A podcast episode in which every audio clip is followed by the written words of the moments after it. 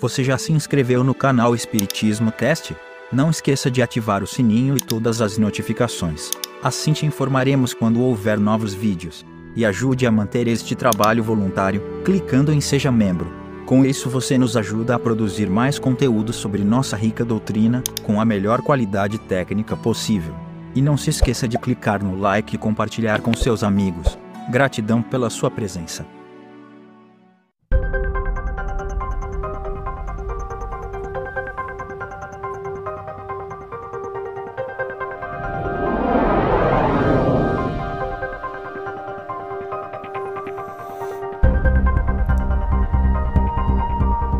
Olá, minha amiga, meu amigo, como é que vocês estão? Sejam bem-vindos a mais um episódio onde estudamos o livro Perispírito, eu nunca sei como é que eu aponto, do professor Zalmiro Zimmermann, que é baseado em todo o ensinamento da doutrina espírita e também de obras de autores espirituais. Vamos falar hoje, continuar falando sobre perispírito e enfermidade, só relembrando, nós falamos Primeiro teve um resumão sobre perispírito e enfermidade, depois falamos sobre as injunções kármicas, ou seja, as doenças congênitas, aquelas trazidas de vidas anteriores. Falamos sobre invigilância mental, né, que o mal só sem atitude já faz mal para gente, se pensarmos o mal. Falamos em tensões psicológicas, sentimentos que tensionam o emocional, né? É, que também geram doenças, e as influências psicoambientais, que depende do ambiente que a gente frequenta, isso pode também nos adoecer. Hoje nós vamos falar sobre as ocorrências acidentais. O que, que é isso? Do que se trata? Vamos lá. As ocorrências acidentais, obviamente, surgem também como causas possíveis de enfermidades desde os abusos alimentares e as condutas ditadas pela imprudência, até os acidentes mais graves, fatos inúmeros acontecem que, podendo afetar perigosamente até o regime de sustentação vital propiciado pelo perispírito, trazem transtornos e sofrimentos, estados enfermiços que ganham a mais diversa rotulagem, sempre, é verdade, de acordo com a lei do merecimento. Obviamente, eventos dolorosos do cotidiano, em suas diversas feições, nem sempre se traduzem, ainda que respeitadas as predisposições, por resgates inevitáveis, expiação de vidas pretéritas, como é o caso, por exemplo, de certos acidentes aviatórios ou rodoviários, sabendo-se que, por um lado, usufruindo do livre-arbítrio, semeamos e colhemos a todo instante, e, de outro, que um percurso evolutivo, em si, oferece-nos continuamente os mais variados e, às vezes, imprevistos, estímulos à aprendizagem e sensibilização, como convite divino ao crescimento espiritual em direção ao reino da luz. Pelo que eu estou começando a entender, são as ocorrências acidentais ah, que são é, problemas né, que a gente pode ter, as doenças que a gente pode ter de acidentes, né, de coisas não previstas que não tem muito a ver com o nosso processo kármico, que não tem nada a ver com a gente, é, sei lá, é, ah, a gente precisaria passar por isso. Na sua vida já não aconteceu? Algumas coisas bobas, você fala assim, gente, mas bobeira isso. A maior parte, ou todas as vezes, são de decisões que a gente toma, né?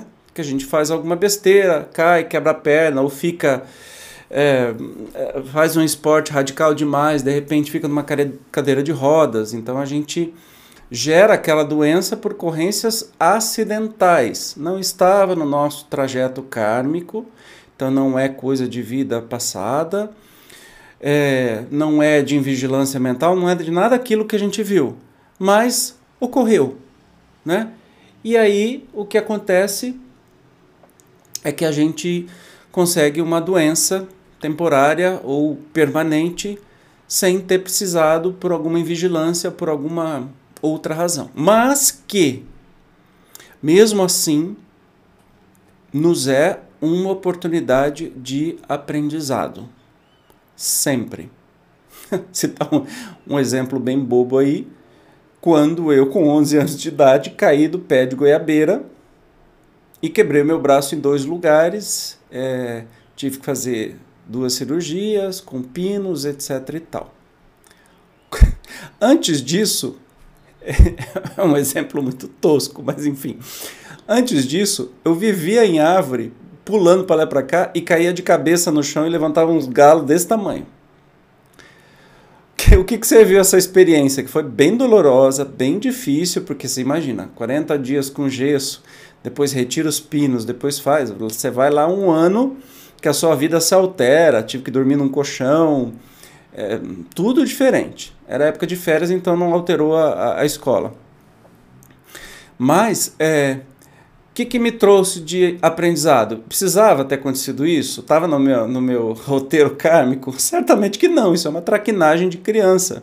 Eu adorava pular de um galho ao outro, tinha uma goiabeira no quintal de casa, adorava pular, pular como Tarzan fazia. Que, que eu aprendi depois disso? Nunca mais subi em árvore.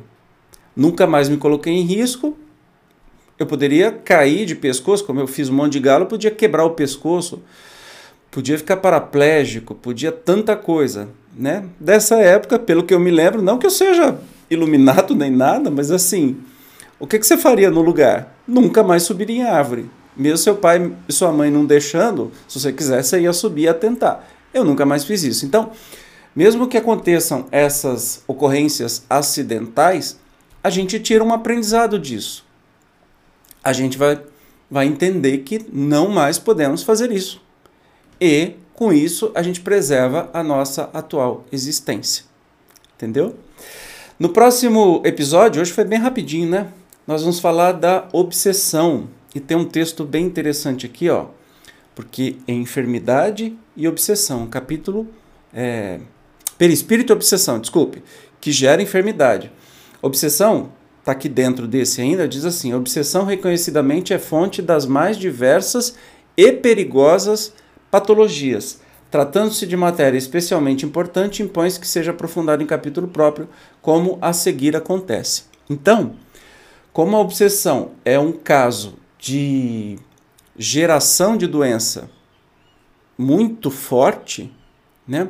A gente vai entender o que é essa obsessão, o que, que significa, né? E o que isso influencia no nosso corpo físico e espiritual. Então, é um assunto muito legal que a gente vai estudar no próximo episódio. Tá bom?